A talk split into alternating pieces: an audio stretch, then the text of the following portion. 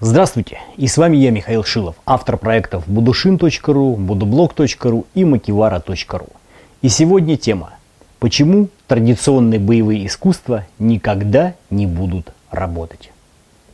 А проблема тренировки э, кумите в традиционных боевых искусствах и в традиционных практиках заключается в том, что партнер только имитирует оппонента или противника, но им на самом деле не является – традиционных и ортодоксальных стилях, не практикующих свободный спарринг, как элемент э, тренинга и подготовки, используются иные приемы и методы для тренировки и отработки техники, э, взаимодействия э, с оппонентом. Иные это какие? Ну, это различного рода обусловленные и запрограммированные взаимодействия. Когда партнеры как бы договариваются, это э, прежде всего там аппликации кихона или частей бункай ката, расшифровки ката. В некоторых направлениях есть и более продвинутые методики. Это безусловно. Например, GU и Понку Мите существует. Это такой полусвободный поединок, где на самом деле все понятно. Это то есть, когда все описанное ранее выполняется не из стационарных стоек и позиций, а в свободном передвижении в камае. Тем не менее, самый основной способ тренинга взаимодействия с оппонентом – это обусловленное взаимодействие. А противник атакует заранее известным способом, иногда даже устно предупредив о виде атаки, то есть громко называет ее, после чего эту атаку производит. Защищающийся иногда четко определенным приемом, иногда очень редко на выбор каким-то приемом выполняет защиту и последующую контратаку. Вот так описан основной базовый принцип отработки взаимодействия с противником. Причем чаще всего это именно работа вторым номером. Вот это тоже важно понимать. То есть контратака обычно выполняется после защитного действия. То есть противник атакует, защищающийся Уке производит защиту и контратакует.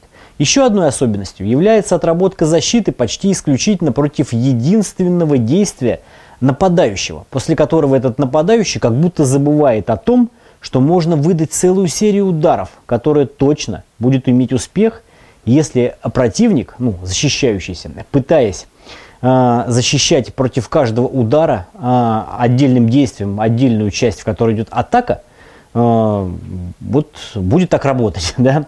Но атакующий не только забывает о продолжении и развитии атаки, он также забывает, как ходить, как перемещаться, как маневрировать и защищаться, в связи с чем терпеливо дожидается контратаки. То есть атаковал, встал, получил и разошлись.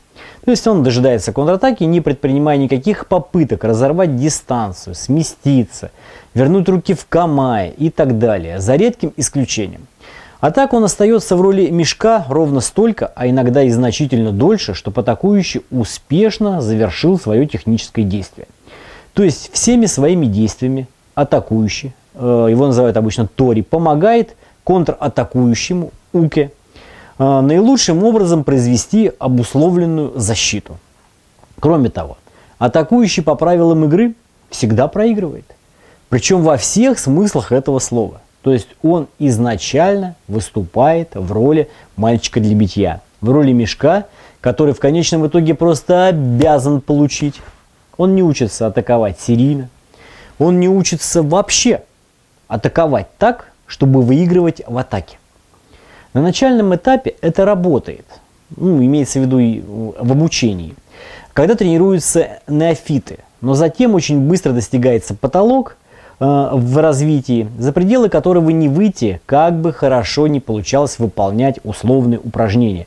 Их может довести до филигранности, понимаете? Может увеличиваться скорость, оттачиваться хореография техники и прочие характеристики.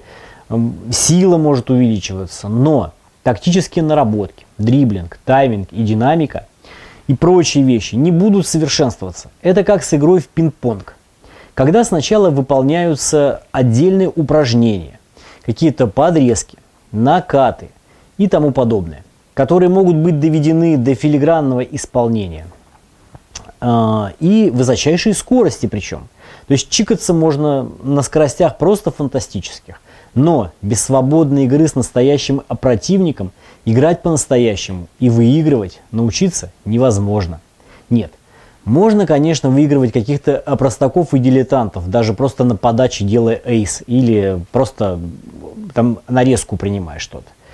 А, с помощью таких наработок это возможно, но если, против, э, это если противник не умеет э, принимать накат, не умеет резать или принимает резаных, высоко поднимает шарик над сеткой и тому подобное. Но все наработки тут же превращаются в ничто, когда встречается противник, умеющий делать все то же самое, но в абсолютной импровизации, отточенной в свободной игре. Каждый знает, а, кто играл в теннис, что даже отсутствие академической техники можно компенсировать, играя с сильными противниками. Все это знают. Тем самым, вот играя с сильными противниками, можно постоянно увеличивать класс собственной игры. Ну, разумеется, что хорошая техника точно не помешает, а класс игры можно э, без техники повышать до определенного уровня.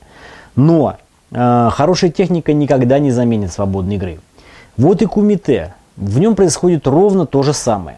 Поэтому практика свободного спарринга просто необходима в подготовке любого адепта, практикующего боевые искусства. В практике тренинга обязательно должно присутствовать такое взаимодействие, при котором противник э, не помогает вам одержать с вами победу, а всячески мешает. То есть это не исключает, конечно, предыдущих типов подготовки, но Конечной фазой является именно такой тренинг. При этом э, ваш оппонент должен стараться выиграть. И вот если это будет происходить, то все будет нормально получаться и будет постоянный рост. Да, и еще важно, противников нужно менять. Это не должен быть один и тот же человек, один спарринг-партнер на всю жизнь. Вы приспособитесь к друг другу, и это тоже перестанет работать, как только попадется э, другой по кондициям человек, с другими параметрами, с другой манерой ведения поединка. Вот так вот, друзья мои. Поэтому традиционные боевые искусства, как бы я не озаглавил э, это видео, могут работать при одном условии – если в них используются не закостенелые ортодоксальные традиционные методы тренинга, где нет свободного, читай спортивного спарринга, потому что свободный спарринг может быть только спортивным, иначе будут просто там, травмы. То есть это должен быть спарринг по правилам. Но тем не менее, он должен присутствовать обязательно. Ну, на этом все. Скоро увидимся. Подписывайтесь на мой канал на YouTube, подписывайтесь на Instagram, Подписывайтесь на сообщество «Боевые искусства» в социальных сетях. Увидимся. Пока.